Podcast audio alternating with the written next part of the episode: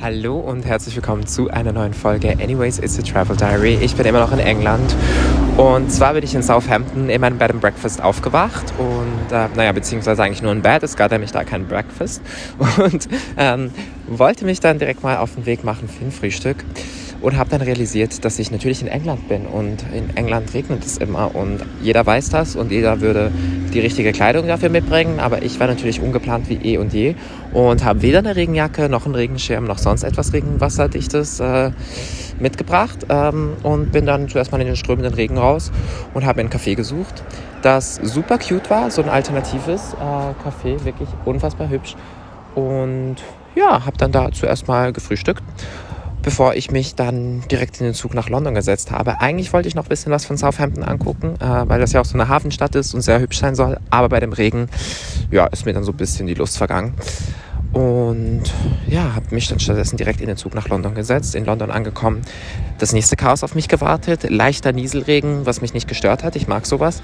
Und ähm, passend dazu die Krönung von King Charles, was ich weniger mag, äh, weil ich nicht wirklich äh, Fan der britischen Krone bin, noch Fan bin von irgendwelchen unnötigen Paraden und irgendwelchen Militäraufstellsituationen. Naja, ich bin dann auf jeden Fall der ganzen Situation entflohen und habe mich aus dem Zentrum rausgekämpft, alles zu Fuß, weil die Metros komplett voll über und voll und chaotisch und sowieso sehr unübersichtlich waren und habe mich dann stattdessen einfach mal in ein paar Buchläden begeben. Ich war unter anderem in London Review Bookshop, sehr cute, und im Gaze the Word, ein super cuter queerer Buchladen, den ich euch auf jeden Fall empfehlen kann und den ihr besuchen solltet, wenn ihr mal in London seid. Ich habe mir da auch ein Buch geholt und zwar Wonderland von June Dawson, Juno Dawson, ich weiß gar nicht genau. Ähm, darauf bin ich auch sehr gespannt.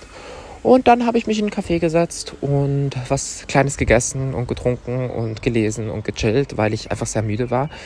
Und ähm, ja, das war eigentlich alles ganz schön und entspannt. Und was ich aber sagen muss, England ist ziemlich teuer. Also so einfach mal einen Kaffee trinken zu gehen, ist sogar gefühlt teurer als in der Schweiz. Also zumindest kommt es mir so vor. Vielleicht war ich aber jetzt auch zu lange äh, nicht mehr richtig in der Schweiz und ich kenne die Preise gar nicht mehr.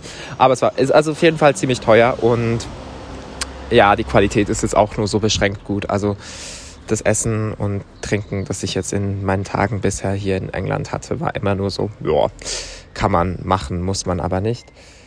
Von dem her, ja, ich freue mich schon wieder, wenn ich zurück bin, was das Essen und Trinken betrifft. Und dann ging es tatsächlich auch schon in die Wohnung eines Bekannten, den ich vor einigen Monaten via Grinder kennengelernt habe. Er ist Schauspielagent. Wir haben uns in Berlin getroffen während der Berlinale und damals schon irgendwie voll einen entspannten Vibe gehabt, entspannte Gespräche und das war alles ganz cool und haben irgendwie nie so ganz den Kontakt verloren, immer wieder mal geschrieben über Bücher, Filme oder was halt auch sonst so anstand.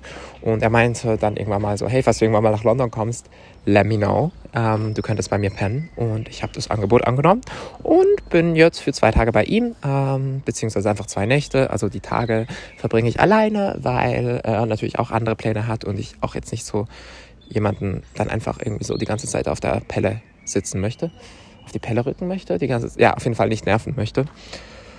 Und wir haben dann einen sehr entspannten Abend gemacht. Äh, ich war ehrlich auch froh darüber, dass ich nicht irgendwie noch den Druck und das Gefühl hatte, jetzt das Nachtleben von London erleben zu müssen. Ich glaube, ich spare mir das auch für meinen nächsten London-Besuch auf. Ich bin nämlich so ein bisschen übermüdet vom ganzen Rumreisen und meine Beine sind auch einfach super tot.